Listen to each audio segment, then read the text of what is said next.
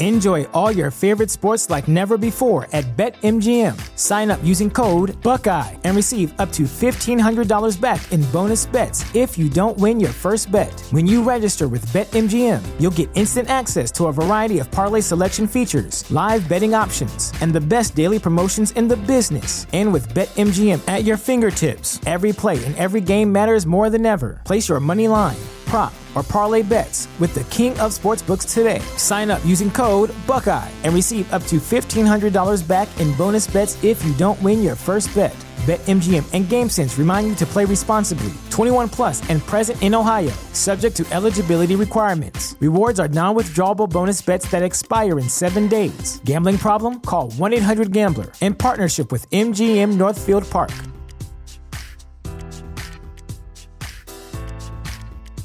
Support for this podcast and the following message come from Corient. Corient provides wealth management services centered around you. They focus on exceeding your expectations and simplifying your life. Corient has been helping high achievers just like you enjoy their lives more fully, preserve their wealth, and provide for the people, causes, and communities they care about. As one of the largest integrated fee only registered investment advisors in the U.S., Corient has deeply experienced teams in 23 strategic locations. Corient has extensive knowledge spanning the full spectrum of planning, investing, lending, and money management disciplines. Leverage Corient's exclusive network of experts to craft custom solutions designed to help you reach your financial goals, no matter how complex they may be. Real wealth requires real solutions. For more information, connect with a wealth advisor today at corient.com. That's C O R I E N T.com. Corient.com.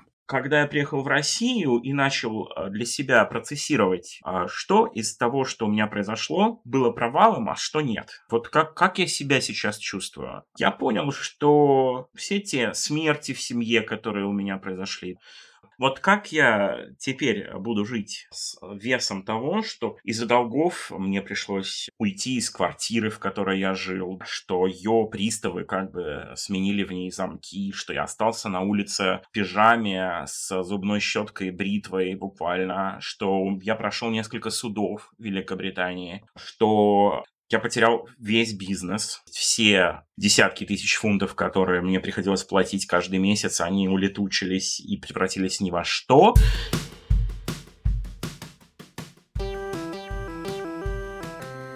Привет, меня зовут Кристина Вазовский, и это «Провал» — подкаст о ситуациях, в которых что-то пошло не так. Сегодня у меня в гостях Саша Амато, журналист, редактор, сотрудник Дейст и создатель телеграм-канала Golden Чихуахуа. Саш, привет! Привет! На самом деле, по водочке понятно, что ты как-то работаешь в моде, взаимодействуешь с модой, но я сегодня предлагаю э, поговорить не об этом, а поговорить просто за жизнь. Давай. Я очень люблю говорить за жизнь и не говорить про моду. Супер. По-моему, немножко странно для человека, который сотрудник Dazed, нет? А, нет, совсем нет. Дело в том, что люди, работающие в fashion-индустрии, особенно журналисты, они ходят впечатление и представление, что э, они только и делают, что говорят все время о последних коллекциях, и им интересна только артистическая сторона жизни. На самом деле большинство людей, с которыми я работаю, очень практичные, простые люди. Им нравится говорить за жизу. Сколько тебе сейчас лет и где ты живешь? Мне 33 года. Я нахожусь в России последние 4 года. До этого я постоянно жил в Великобритании и Германии. Как я дошел до такой жизни? А, дошел я до нее очень просто, в очень юном возрасте. Вся моя семья переехала в Европу. Сначала мы жили в Германии, очень успешно там крутились. Потом за желанием работать, активно развиваться и учиться. Мы все переехали в Великобританию и жили очень долго в Лондоне. Я получил э, параллельно экстернально э, российское образование среднее, английское образование среднее, и потом начал параллельно получать два высших образования. Российское журналистское и британское дизайнерское. Я закончил институт Central St. Martins, который сейчас называется University of Arts London по специальности fashion design menswear. Довольно хорошо закончил консервативный э, английский fashion, но мне все говорили, денег в этом нет. Ты э, не МакКуин, ты получить гранта не сможешь, и как бы ты не Гвасалия тоже, вот, и ты не сможешь жить на это, потому что я к тому времени отселился от мамы, там, значит, шел развод уже у моих родителей и жил в отдельной квартире, снимал в Tower Hamlets э, one bedroom, од- односпальную, не знаю, как по-русски точно сказать, квартиру. И платил я поначалу, ну, 1200 в месяц фунтов, то есть уже неплохо, а на что-то надо жить. И тогда я наглым образом начал работать вместе с мамой, которой нужна была большая помощь, у нее практически не было сотрудников, а мама занималась инвестиционным проектным финансированием. Мы привозили русских бизнесменов, еще таких очень приблотненных с 90-х годов, в Великобританию и помогали им получить кредитные линии у британских или французских или немецких банков. Короче, занимались сводничеством фактически, но это был очень прибыльный бизнес, потому что они получали очень большие кредитные линии на строительство очень важных объектов. Там, например, приехал чувак из э, Воронежской области там строить какой-то огромный логистический комплекс. Это было золотое, жирное время для э, международных отношений России с Великобританией. Это был расцвет до заката. И э, мы вели все очень легально то есть супер легально, в отличие от большинства русских в Лондоне. Мы не были богачами какими-то невероятными, то есть у нас не было миллионов фунтов. Каждый договор, да, на каждый кредит, на каждую кредитную линию, которая, кстати, полностью страховалась таким агентством, которое называлось ECGD, Export Credit Guarantees Department, государственной структурой, которая говорила, что вот если по истечении 10 лет заемщик не может вернуть вам полностью займ, то Великобритания, государство, да, компенсирует и покрывает это своей страховкой. А им было это очень выгодно, потому что весь бизнес, который закупался на эти кредитные линии, он был британским.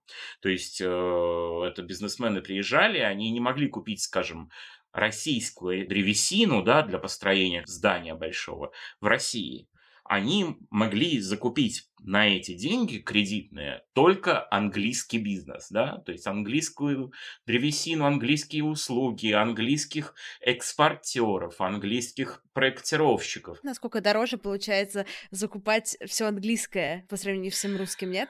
Но если ты получаешь 250 миллионов фунтов на руки немедленно, то это не дороже, потому что тебе не придется потом их отдавать на очень плохих условиях Внешторгбанку или Сбербанку или еще какому-нибудь российскому банку, который потом еще может твои финансы арестовать, или потом тебе перед ФСБ придется отвечать. То есть в результате именно так и начало получаться. Когда началась история с Крымом все наши партнеры британские, которым мы заработали, я боюсь тебе сказать сколько, но это сотни миллионов фунтов их компаниям, да, то есть компании-консультанты, компании-проектировщики, они стали говорить, а мы не можем больше работать с российскими партнерами, за нами будут очень внимательно смотреть.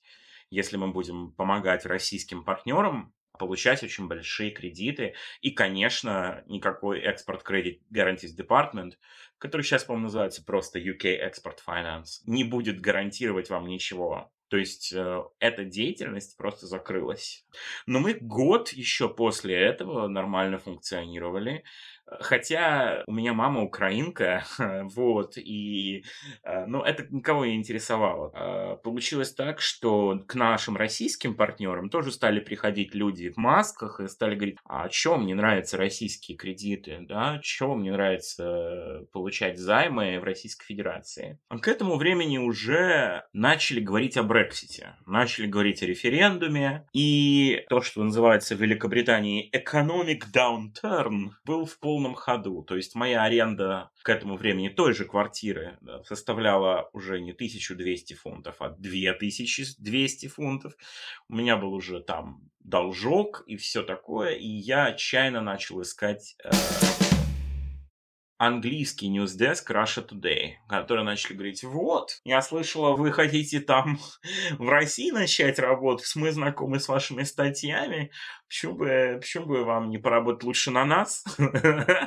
а я такой на шухере, потому что для человека, живущего в Великобритании, слушающего BBC, читающего Times, Russia Today — это империя зла, структура, в которую нельзя вступать, иначе ты будешь пить кровь христианских младенцев и вообще заниматься всякими непотребствами. Но потом мне написала Алена Станиславовна Долецкая, которая, даже не она, а ее помощница, фактически, которые работали тогда в журнале интервью магазин «Россия» и понеслась, а, как у нас любят говорить, потому что я довольно быстро приехал пару раз просто на разведку, и так и пошло. А, собственно, which brings us to now. Год я проработал с Russia Today, причем я узнал, что это совсем не та империя зла, которую мне рассказывали. А почему ты в итоге-то согласился, если у тебя было такое количество предложений, работать в Rush Today? А, ты знаешь, сначала я согласился на интервью. То есть интервью просто закрыли довольно быстро. Долецкая как бы не стала продолжать лицензию, потому что, насколько я понимаю, это уже было убыльно.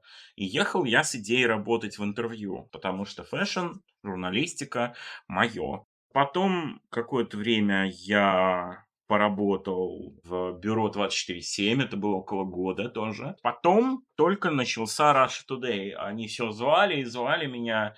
И мне хотелось после двух лет глянца, который для меня умирал в Российской Федерации, как, если честно, и получилось, заняться э, серьезной журналистикой. И, а я занимался новостными историями. То есть ты приходишь в 5 часов утра, зачастую тебе дают историю, и ты ее должен вести. Если она тебя ведет до трех часов ночи, то значит ты ведешь ее до трех часов ночи. То есть режим был вот такой. Зачастую люди, ну, просто оставались в офисе поспать, и мы прям делали новости. А потом с Rush Today как-то я вот именно из-за режима, который был очень интенсивной работы, распрощался. Хотя мы, в общем-то, в нормальных отношениях. И а, на меня опять вышли британские мои друзья еще школьных лет, а, которые стали звать меня в разные британские издания. Я поработал на Business of Fashion, я поработал с эм, сайтом Grailed, но э, денег британская журналистика мне вообще не приносит по сей день, потому что они все очень хорошие, очень добрые и тебя замечают, но они не могут платить. То есть они платят очень нерегулярно и очень мало. А сейчас для журналистики началось такое время, когда журналист а, не может себе позволить а, работать бесплатно. Вот такая цепочка провалов, да? Но, на самом деле, говоришь, цепочка провалов а, звучит как некоторая цепочка успеха для меня. Нет, дело в том, что, ну, я не помню, все приписывают это Черчиллю, да, что успех — это перемещение от одного провала к другому с постоянно повышающимся энтузиазмом. Так и есть, но э, успех — это не какая-то вещь, куда ты вот все выше и выше стремишься. Для меня было провалом э, то, что мне пришлось возвращаться в Россию. У нас в России есть такой предрассудок, скажем так, э, который говорит о том, что э, если ты съебал, извиняюсь, за мой французский, а потом вернулся, то значит ты fail, да, то есть ты не осилил, да, грубо говоря, западные реалии, вот э, очень любят говорить, да кому я там нужен, да, вот это вот все вот эти прекрасные мемы. И, значит, если ты вернулся, то у тебя не получилось там да, и это рассматривается не как перемещение человека в зависимости от того, как меняется геополитика, как меняется его профессия, как меняется его жизнь, а вот как ступеньки, да, вот если ты зашел на новую ступеньку, уехал там в Израиль или в Европу или в США, а потом сошел назад на одну ступеньку вниз, значит у тебя не получилось на более высокой ступеньке такое есть некоторые представления. С моей точки зрения, оно к тебе относится мало, потому что ты уехал из России, когда тебе было 6 лет. Ты скорее не из России больше, чем из России. Или нет? ну вот до сих пор для себя пытаюсь определить, я из, я из России или я не из России. Потому что все э, наши замечательные политики мне говорят, уехал, значит не русский. Покинул отчизну, значит отказался, да.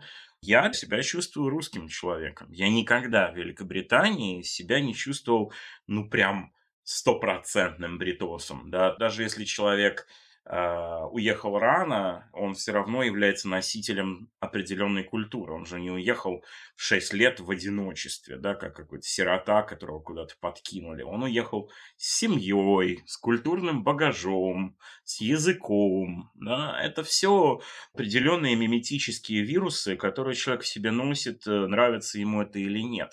Почему есть такое слово, как диаспора – Диаспора – это не столько совокупность э, отдельных людей, сколько совокупность культуры единой. Люди эти могут быть очень разными. Один уехал в первую волну, другой уехал в третью волну, третий вообще родился там. Но они часть диаспоры. В Великобритании русская диаспора очень специфическая, поэтому частью ее полноценной я себя тоже не мог чувствовать. Мы почти не общались с русскими там. Поэтому вопрос, кто я? Я русский журналист. На это обычно отвечаю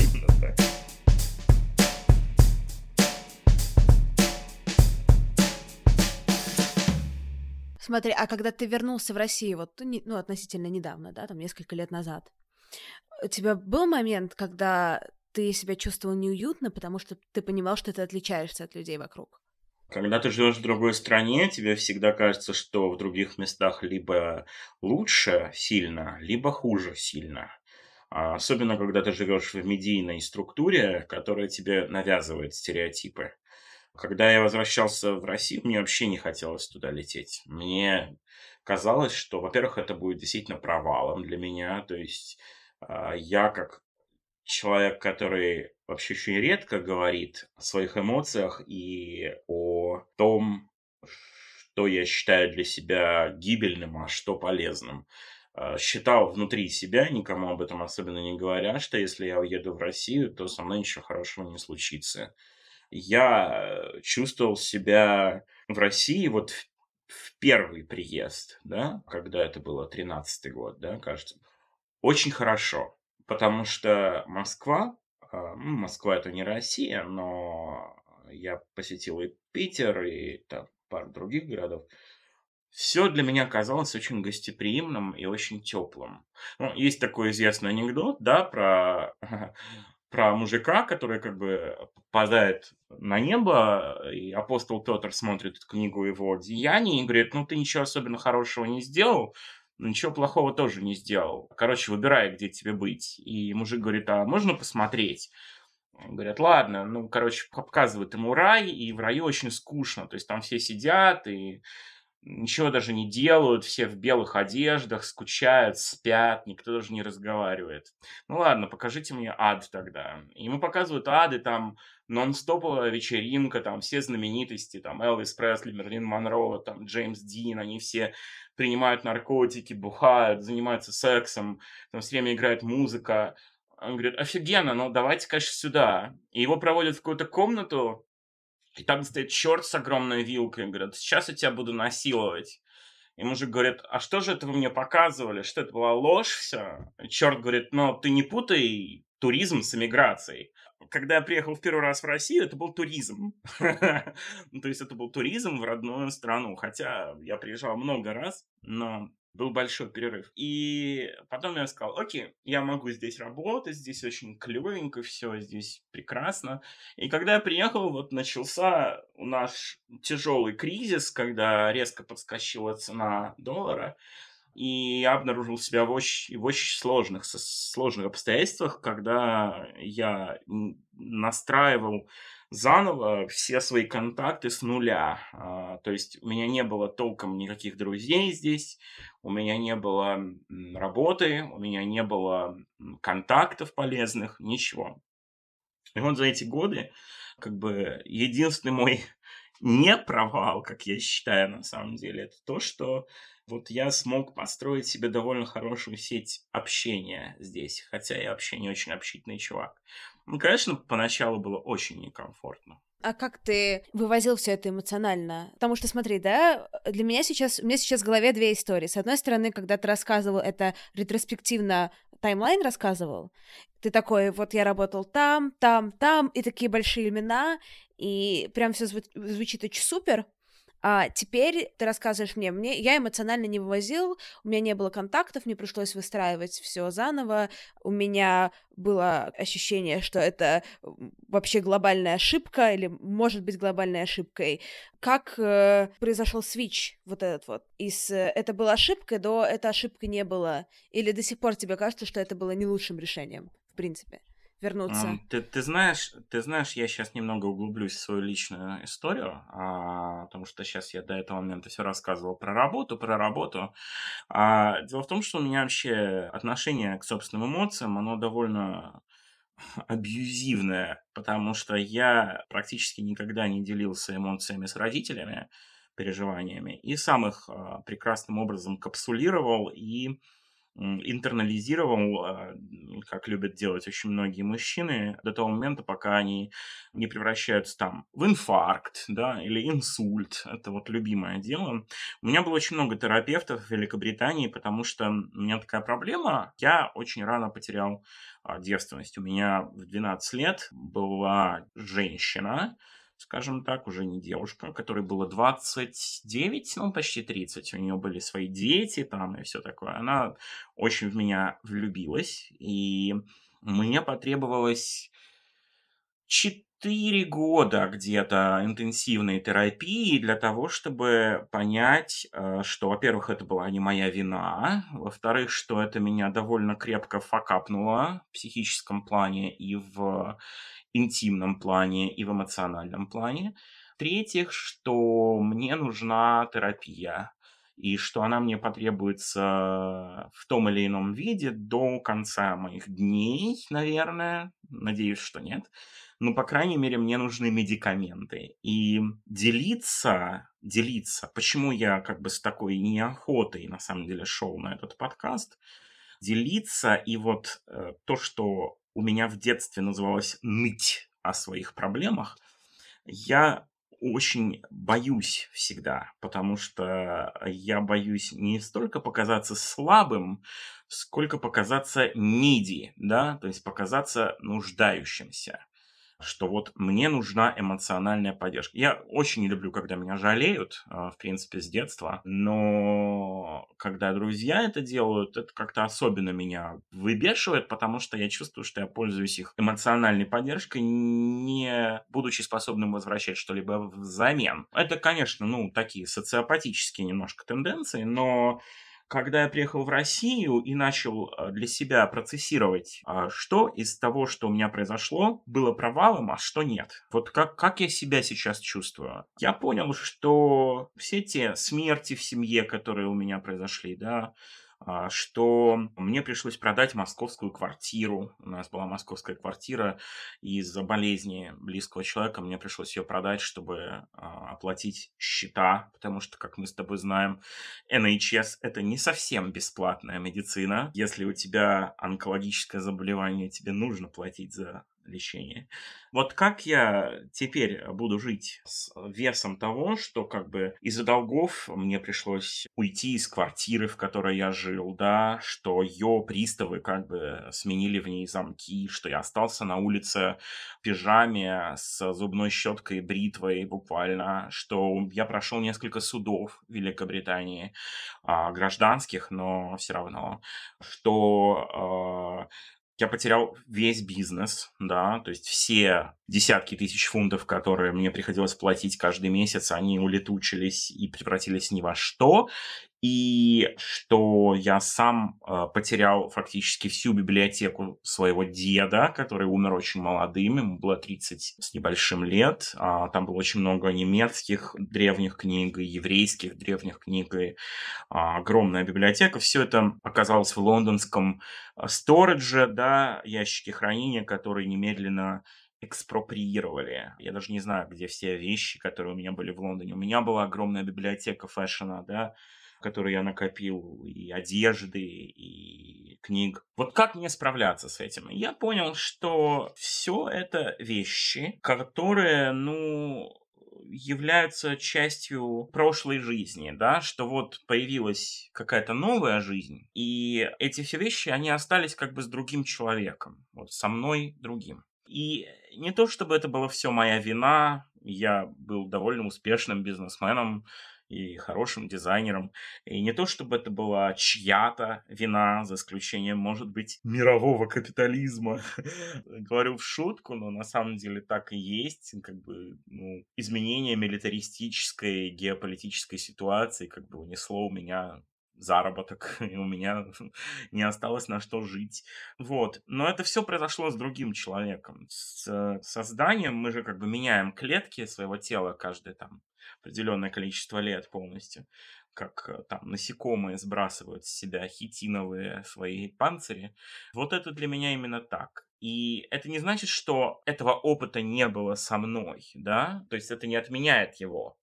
Но это не значит, что он давлеет надо мной и что я обязан быть под его игом всю оставшуюся жизнь, рассказывать там своим внукам и друзьям, как же жалко, что я потерял там бесценную библиотеку, или там, как же жалко, что я потерял там все вещи своей семьи, вся семья потеряла эти вещи, там, и так далее.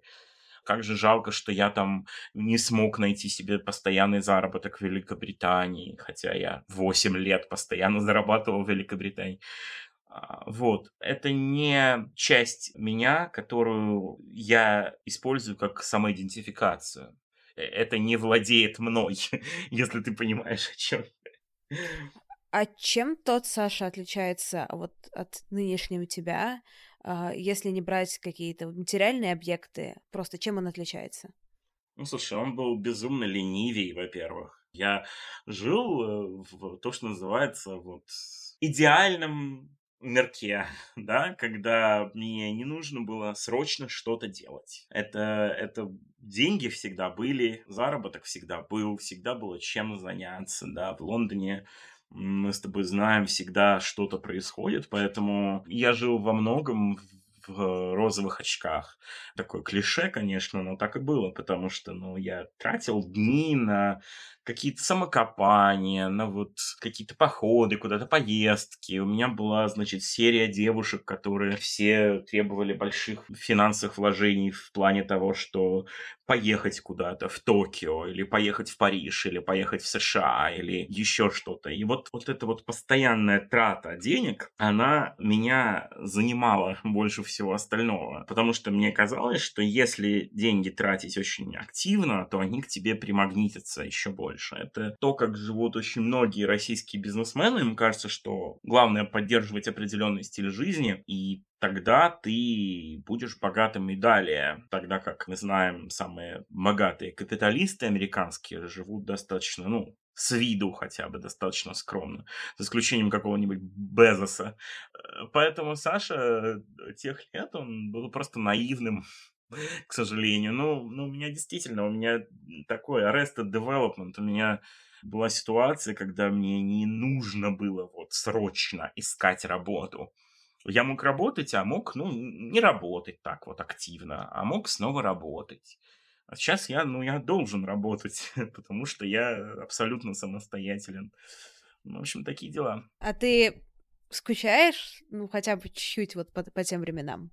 Ну, слушай, как я могу не скучать по тем временам? Это как, знаешь, это как спросить, скучаешь ли ты по детству? Конечно, я скучаю по этим временам, потому что в бизнесе было гораздо лучше все, в экономике мировой было гораздо лучше все, и в, в журналистике, и в моде все было гораздо лучше, потому что денег ликвидных было гораздо больше. Они плавали, их вкладывали, и люди могли себе позволить много вещей разных, хороших. Сейчас они тоже могут себе позволить много вещей, но м, слово austerity, да, которое вот как бы говорит тебе, ты должен все-таки следить за ситуацией в своей стране и не позволять себе слишком каких-то безумных роскошей.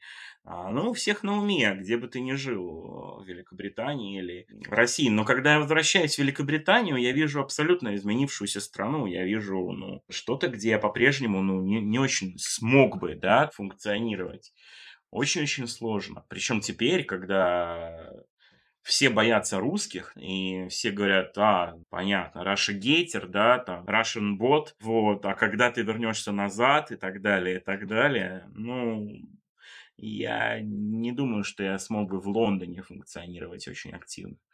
В Шотландии поспокойнее, потому что там на все всем пофиг. Ну, там, в принципе, и делать там особо, ну, нечего. Ну, я и не смог там найти никакой работы. Какая работа может быть там в Кулодене, где там население очень небольшое, само собой. Поэтому, да, конечно, с одной стороны скучаю, с другой стороны, блин, а машины времени еще пока не изобрели, поэтому вернуться в какую-то там ту Великобританию для меня не представляется возможным.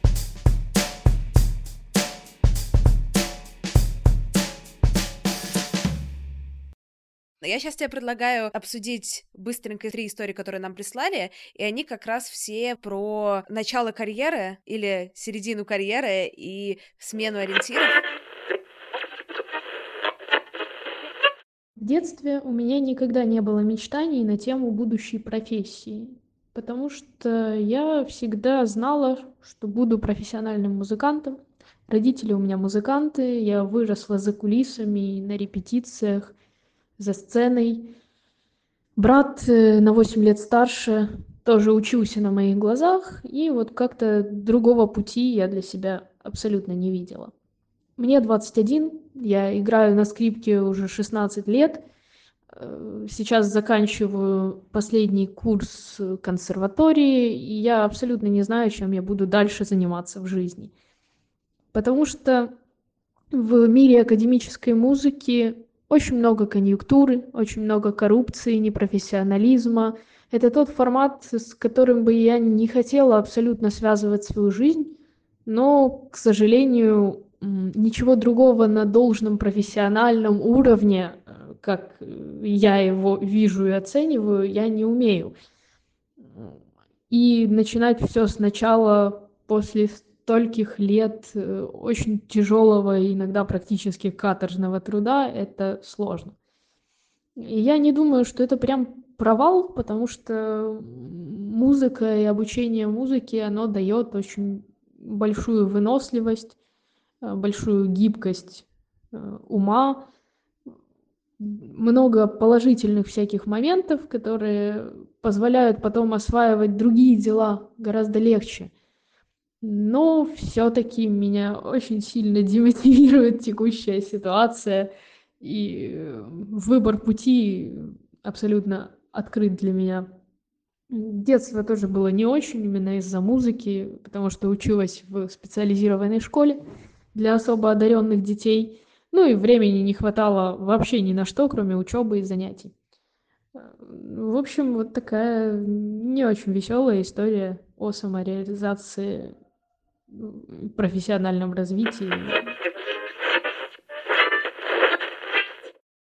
Ты знаешь, э, когда человек занимается искусством, это как э, я сейчас вернусь к истории про черную магию Алистера Кроули а, на секунду. Вот у него есть такая книжка про ритуалы разные, и он э, говорил, что отличие там черной магии от белой магии – это ожидание результата. Если ты черный маг, ты производишь определенные манипуляции в ожидании конкретного результата. И обычно это очень плохо, потому что конкретный результат требует конкретных жертв. А если ты белой магией или телемической магией определенной занимаешься, то ты не ждешь ничего. Ты э, проводишь работу над собой внутреннюю и внешнюю, не ожидая, что тебе за это дадут какую-то плюшку. Когда человек занимается искусством, он занимается одним из двух типов магии.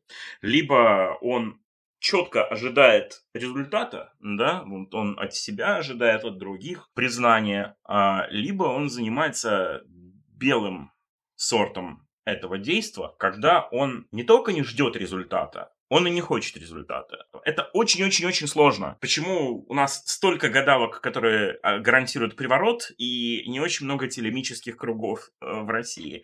Потому что продать человеку возможность результата гораздо легче.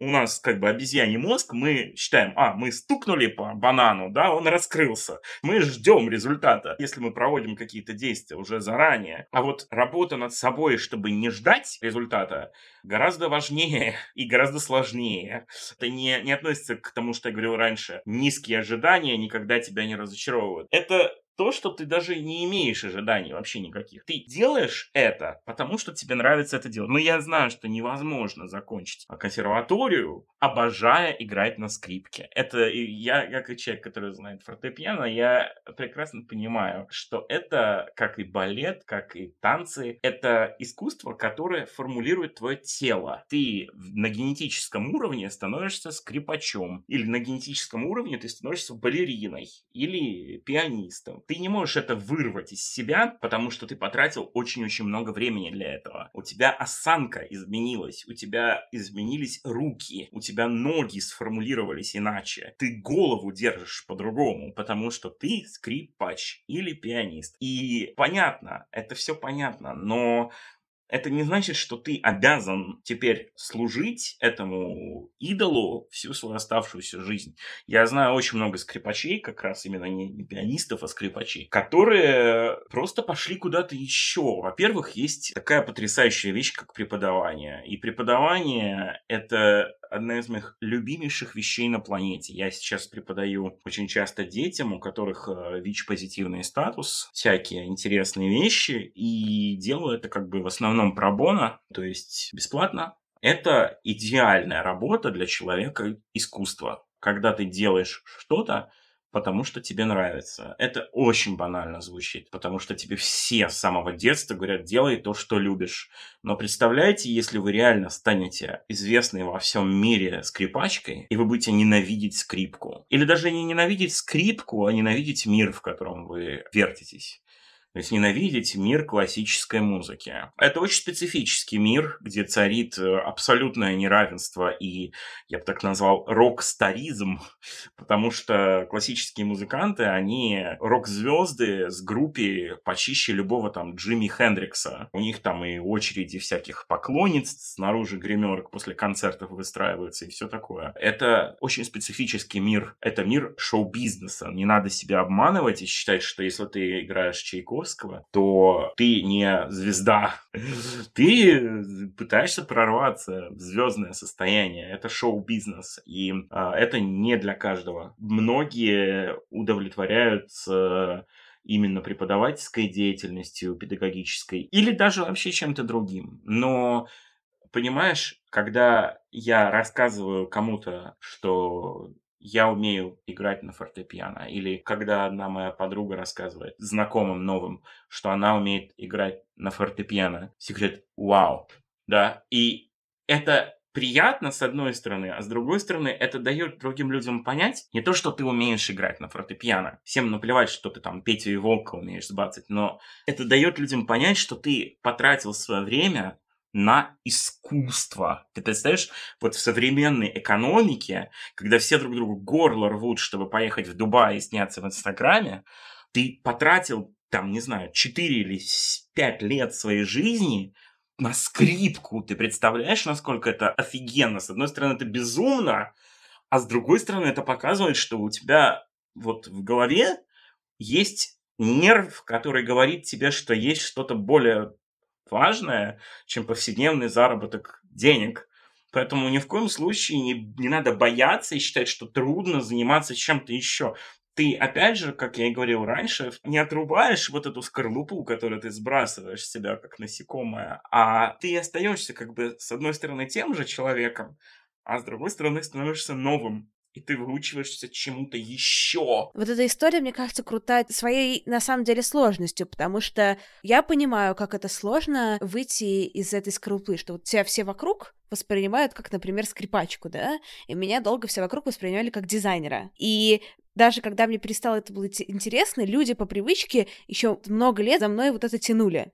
Скорее всего, за нашей слушательницей вот этот вот гнет и флер как смотри, да, можно воспринять как флер, можно воспринять как гнет, он гораздо жестче, и как, когда у тебя самой нет уверенности, вот какого-то очень понятной структуры в голове э, этих изменений или причин, как сложно из-под этого уйти? Ну, а у кого из нас есть уверенность? Уверенность это, опять же, я...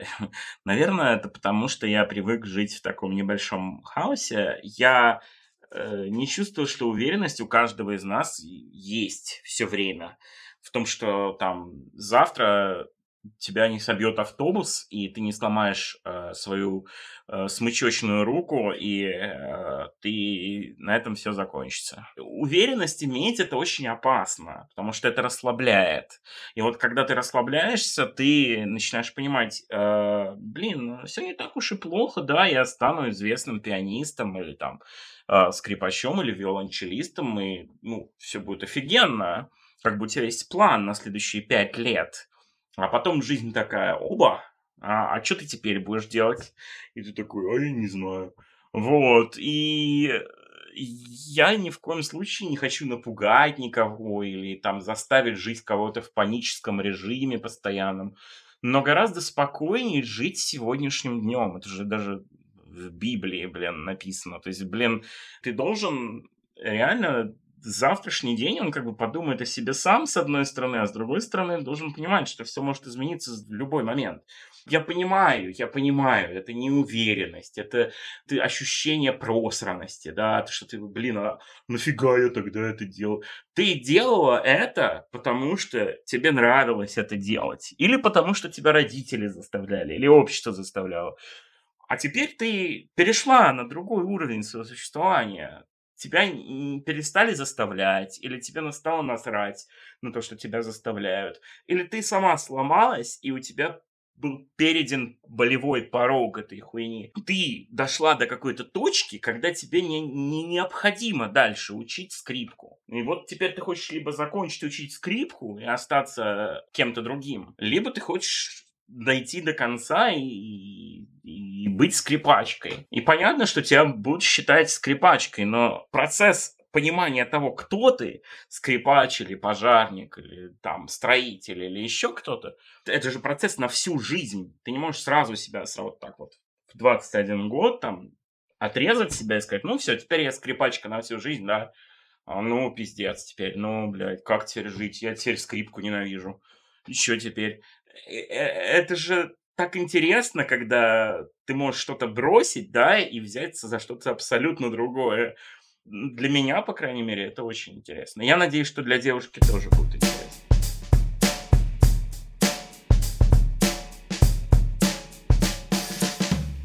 Смотри, а давай еще одну историю прочитаем. Я попрошу тебя ее прочитать. Да, как давай. раз тоже про история про некоторый поиск. А, молодой человек, насколько я понял, пишет. Привет. Вероятно, уже и не актуально, но я напишу. В девятом классе я не знал, чем хочу заниматься по жизни. Профильные 10 и 11 не прельщали, а уровень погружения не обещал пользы для дальнейшего поступления в ВУЗ. Родители предложили пойти в технарь на программиста. У нас тогда только появился компьютер, я достаточно быстро его осваивал. Я отучился 4 года и был там жутким троечником, даже начал бухать. Кое-как закончив, я снова поступил на программиста, платно, в сильный вуз. Проучившись два месяца и упершись в матан, я ушел в армию, где от копай, бегай, прыгай работы все-таки захотел учиться. Но пометуя о сложном матане, дальше я выбрал университет послабее. И снова просто учился, не ища работу программистом. На пятом курсе, будучи трезвенником и отличником и попытавшись устроиться, я обнаружил, что моя низкая квалификация особо не нужна на рынке я устроился тестером в айтишную контору. А, я проработал в этой компании тестером и проектировщиком интерфейсов по два года, а теперь работаю менеджером непосредственно с программистами. Так вот, мне нравится то, как они думают, и нравится помогать им делать свою работу хорошо, но программистом я так и не стал, и думаю, даже не хочу попытаться доучиваться. Но так как работа с людьми мне понравилась, я хочу научиться помогать айтишной команде двигаться вперед. Насколько это призвание, не знаю, жизнь покажет. Но в текущем моменте профессия, я хочу стать в ней профессионалом. Ну вот видишь, человек всю свою сознательную жизнь искал, кто он такой. Прям активно искал, прям метался. То есть... Ну, смотри, но это же не активно искал метался. Ну, это типа, э, я решил, что я хочу стать программистом, и поэтому я, э, у меня не очень получалось, и, но я пытался раз за разом стать программистом. А потом mm-hmm. что-то пошло, условно, не так, но в итоге привело глобально к чему-то хорошему. Ну вот ты расскажи, чтобы ты посоветовала этому молодому человеку. Знаешь, я не даю же советов, а, поэтому, ну то есть, я, нет, я не хочу ничего советовать молодому человеку, на самом деле, потому что это все таки не рубрика советов, и у меня, мне кажется, нет а. квалификации достаточно, чтобы кому-то что-то советовать. Мне просто кажется, что эта история тоже интересная, о том, что, я не знаю, просто, наверное, для молодого человека это тоже не провал, потому что, на самом деле, ну, история не провал. Если воспринимать эту историю с точки зрения через призм провала, наверное, единственный провал — это то, что было потрачено так много времени и какого-то времени в неудовольствие, я бы так сказала, чтобы потом прийти к чему-то другому. Именно не то, что времени в процессе, который приносил какую-то радость. И, наверное, вывод из этой истории о том, что э, нужно учиться нам всем как-то отстраивать от тех правил, которые мы придумали сами себе, и проверять их, или если у нас есть какие-то гипотезы, э, идти и быстренько их проверить, чтобы, ну, знаешь, не как вот я хочу стать фотографом, например, я сначала купила себе супердорогой фотоаппарат, не знаю, всю технику сняла студию, э, начала этим заниматься, и потом поняла, что, блин, а мне это не нравится заниматься, это какая-то навязанная мечта. Угу. Ну вот видишь, он просто э, боялся, мне кажется. Его пугал Матан. Он поступил платно в сильный вуз, проучился, ушел в армию.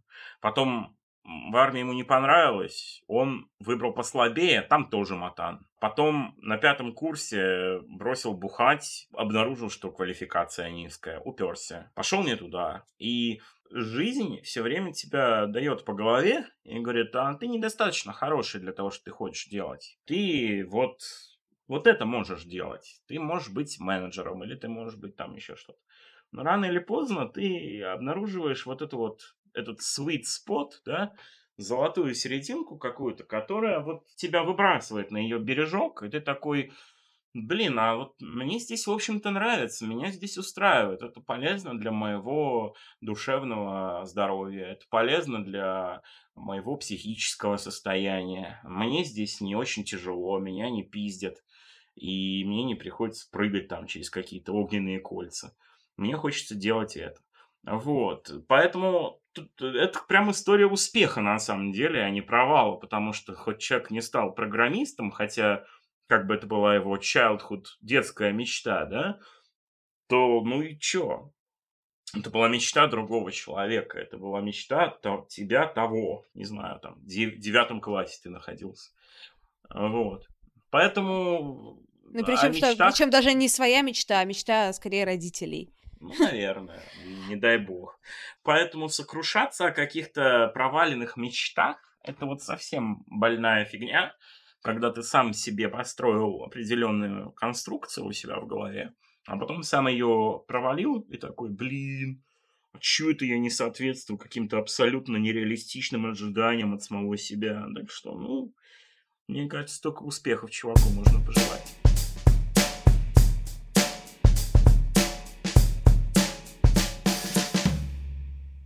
У меня такой к тебе вопрос. Как тебе кажется, вообще существует призвание? Это что-то из серии «Вторая половинка»? Ну, что-то из а. серии «Вторая половинка» только в работе или в деятельности. Смотря как интерпретировать это слово, потому что призвание — это то, что человек любит делать. Для меня призвание — это то, от чего человеку хорошо. Вот он... У меня есть, например, очень много знакомых в, в порноиндустрии. Они вот считают себя феминистками, они вот делают то, что, то, что доставляет им удовольствие, то, что они умеют хорошо. Но э, большинство радикальных феминисток считают, что порнография – это оружие патриархата, и что ее нужно запретить. Ну, или, по крайней мере, не запретить, а регулировать каким-нибудь хитрым образом. Вот. Но когда говорят это моим подругам, они такие, ну а почему мне, женщине, говорят, что я должна любить делать. Вот мне нравится сниматься во взрослом кино.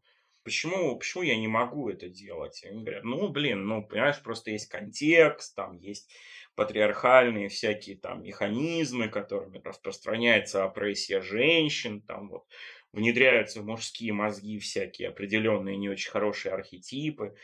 Они говорят, ну, блин, а вы считаете, что я как бы орудие патриархата теперь? То есть мне нельзя заниматься тем, что я люблю делать, потому что это патриархальная вещь, да. Это очень тонкий момент, когда ты будешь сталкиваться на пути к своему призванию, да, вот в кавычках, с очень большим противостоянием. То есть я буду говорить, ну а почему ты считаешься хорошим художником? Ну, ну, ну ты же не очень хороший художник, или не очень хороший дизайнер, или не очень хороший там артист. Ты посредственность. Вот, а ты будешь там, значит, слушать этих людей и говорить, да, блин, все-таки все-таки они правы. И э, главное просто как бы помнить, что успех это опять же не финальная цель. То есть, ну, блин, финальная цель это то, чтобы ты провел свою жизнь так, чтобы не сойти с ума и при этом не умереть от голода. Вот это для меня успех. Вот это для меня призвание. То есть, как бы ты функционируешь в той сфере, которая доставляет тебе наименьшее количество ментальных проблем на тебя не кричит начальник, тебя не обзывают, тебе, к тебе, тебя не, не абьюзят и не пристают, и, и ты, ну, при этом ты работаешь, ну, как, каким-то там, не знаю, чартерд аккаунтантом, да, бухгалтером. И все говорят, ну, блин, как ты это терпишь, это же дикая скука. Ты говоришь, да нет, бухгалтерия это очень интересно, я обожаю математику и считать все это, сводить дебет с кредитом. Вот, поэтому вот это и есть для меня призвание чтобы не сойти с ума. Там мы возвращаемся к невысоким стандартам, да? На самом деле это довольно высокий стандарт в современном обществе. Это, знаешь, сейчас нужно очень постараться. Я так считаю. Ну, то есть, если бы у тебя условно была бы, ну, или у тебя сейчас есть, например, какая-то вот работа, которая, в принципе, тебе ок, и на тебя никто там не орет, и с ума ты не сходишь, ты такой, да, супер, меня это устраивает. Либо у тебя есть какая-то вот эта вот, ну, не знаю, как это назвать, амбиция, что... У меня, у меня профдеформация, о которой я говорил раньше. Я журналистом был всегда. И когда я пытался делать, делать дизайн, мужские платья, мужские платья, мужские костюмы, я обнаружил, что мне хочется описывать их словами. Мне хочется писать о них. Мне хочется лекции читать и все такое. Вот, поэтому, когда человек очень много пишет, он тоже профдеформируется, у него определенная писательская такая стойка появляется и взгляд на мир. А, поэтому э, если ты не можешь никуда уйти, да, не, ну вот не можешь ты никуда уйти, ты как-то вот сел на этот стул журналиста и не можешь с него слезть, то ты найди в нем что-то, что тебя интересует хотя бы. Полюби, может быть, если можешь это делать через силу. Мне не приходилось любить журналистику через силу, потому что я успел начитаться всяких там Михаила Ломоносовых, которые там говорили о высшем призвании профессии журналиста, что, что это должна быть финальная инстанция бедного человека, там, маленького человека, который не может пойти к государству, не может пойти в суд, не может пойти в полицию, а может пойти к журналисту.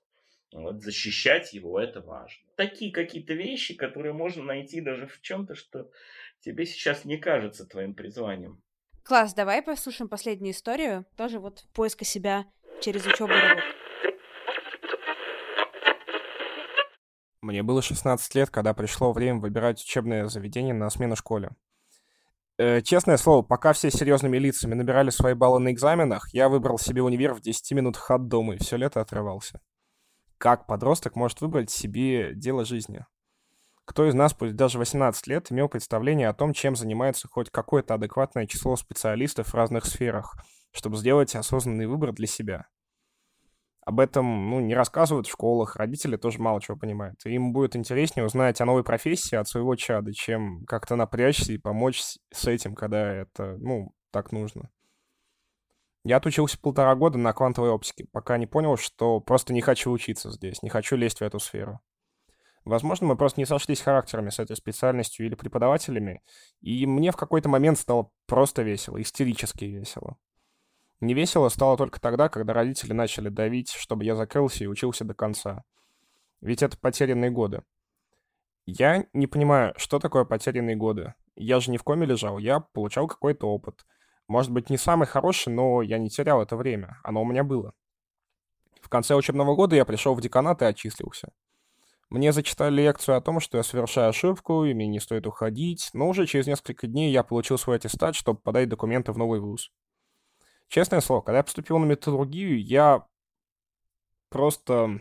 В конце учебного года я пришел в деканат и отчислился. Мне зачитали лекцию о том, что я совершаю ошибку, и мне не стоит уходить. Но уже через несколько дней я получил свой аттестат, чтобы подать документы в новый вуз. Честное слово, я поступил на металлургию просто потому, что мне сказали, что там учиться легко, а еще бесплатные каши по утрам.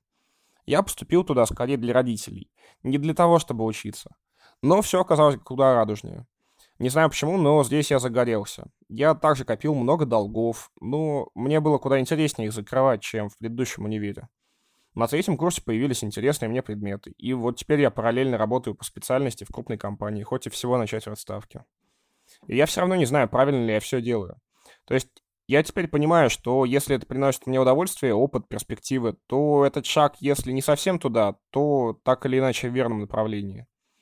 Я же хотел бросить все и стать лингвистом, картографом, окончательно уйти в музыку или преподавание. Или в преподавание музыки. Что такое вообще призвание? Может ли у человека быть больше одного? Ну вот видишь, мы снова возвращаемся к понятию призвания. Да, оно нам вдалбливается с очень юных когтей. Мы э, чувствуем, что у человека должно быть что-то одно, чем он всю свою жизнь должен заниматься и э, измерять этим свой успех как человека. Да, что, что в профессиональном плане ты должен состояться, ну, хотя бы в одной сфере, да, ну, ты можешь менять профессии, но хотя бы ты должен заниматься чем-то похожим друг на друга всю свою жизнь. Я абсолютно с этим не согласен, и человек, его пристрастия и потребности меняются очень сильно с возрастом. Я хотел быть и кинематографистом, я уже рассказывал, и режиссером, и артистом, и, и писателем, и черт знает только чем я не пытался быть нашел определенный покой и определенное удовлетворение именно в журналистике, и в журналистике именно модной. Хотя, казалось, можно было бы ко многому придраться, да, сказать, ну а почему ты считаешь, что это твое призвание? И начинать разбирать там вот мое детство, вот там любовь к искусству, любовь к писательской деятельности, вот так вот они вместе сошлись. Но, опять же, я не считаю, что здесь есть причинно-следственная связь. Здесь есть просто ощущение того, что тебе комфортно. И мы, как люди, мы создание комфорта. Мы, если нам плохо физически и психически, то мы всегда будем искать активно возможность вылезти из этой ситуации, как-то ее изменить. И э, понятие призвания э, это настолько аморфная вещь, для меня, что, что человека она больше давит, чем, э, чем удовлетворяет и чем переполняет какой-то гордостью.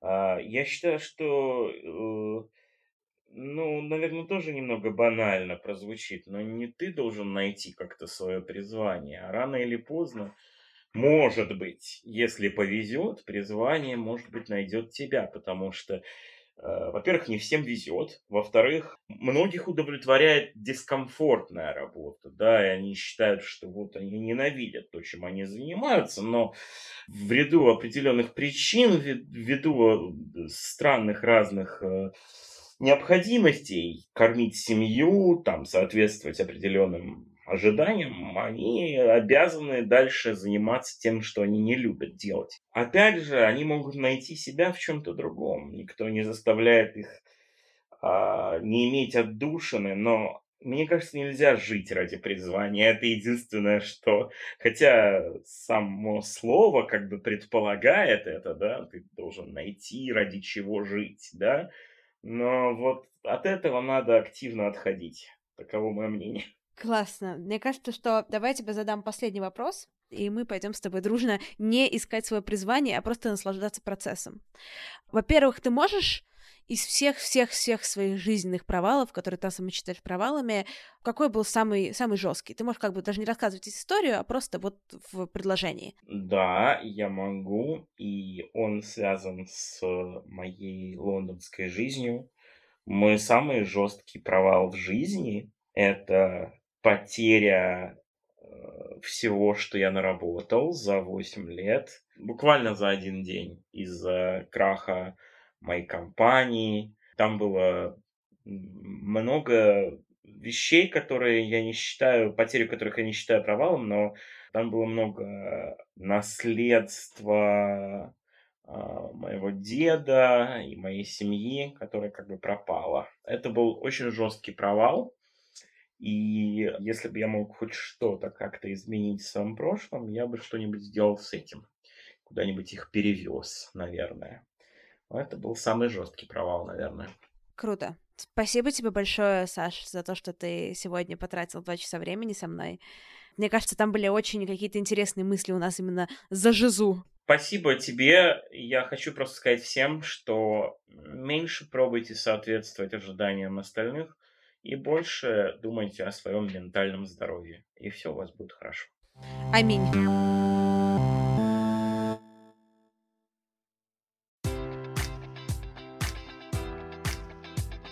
Enjoy all your favorite sports like never before at BetMGM. Sign up using code Buckeye and receive up to $1,500 back in bonus bets if you don't win your first bet. When you register with BetMGM, you'll get instant access to a variety of parlay selection features, live betting options, and the best daily promotions in the business. And with BetMGM at your fingertips, every play and every game matters more than ever. Place your money line prop, or parlay bets with the king of sportsbooks today. Sign up using code Buckeye and receive up to $1,500 back in bonus bets if you don't win your first bet.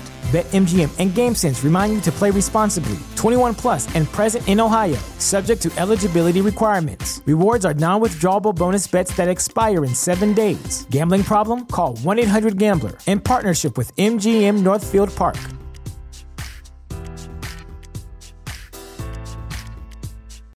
You know how to book flights and hotels. All you're missing is a tool to plan the travel experiences you'll have once you arrive. That's why you need Viator. Book guided tours, activities, excursions, and more in one place to make your trip truly unforgettable. Viator has over 300,000 travel experiences to choose from. Everything from simple tours to extreme adventures and all the niche, interesting stuff in between. So you can plan something that everyone you're traveling with will enjoy. Real traveler reviews give the inside scoop from people who've already been on the experiences you're considering. So you can plan with confidence. Free cancellation helps you plan for the unexpected. And 24 7 customer support means you can travel worry free. Download the Viator app now and use code Viator10 for 10% off your first booking in the app. Find travel experiences for you. Do more with Viator.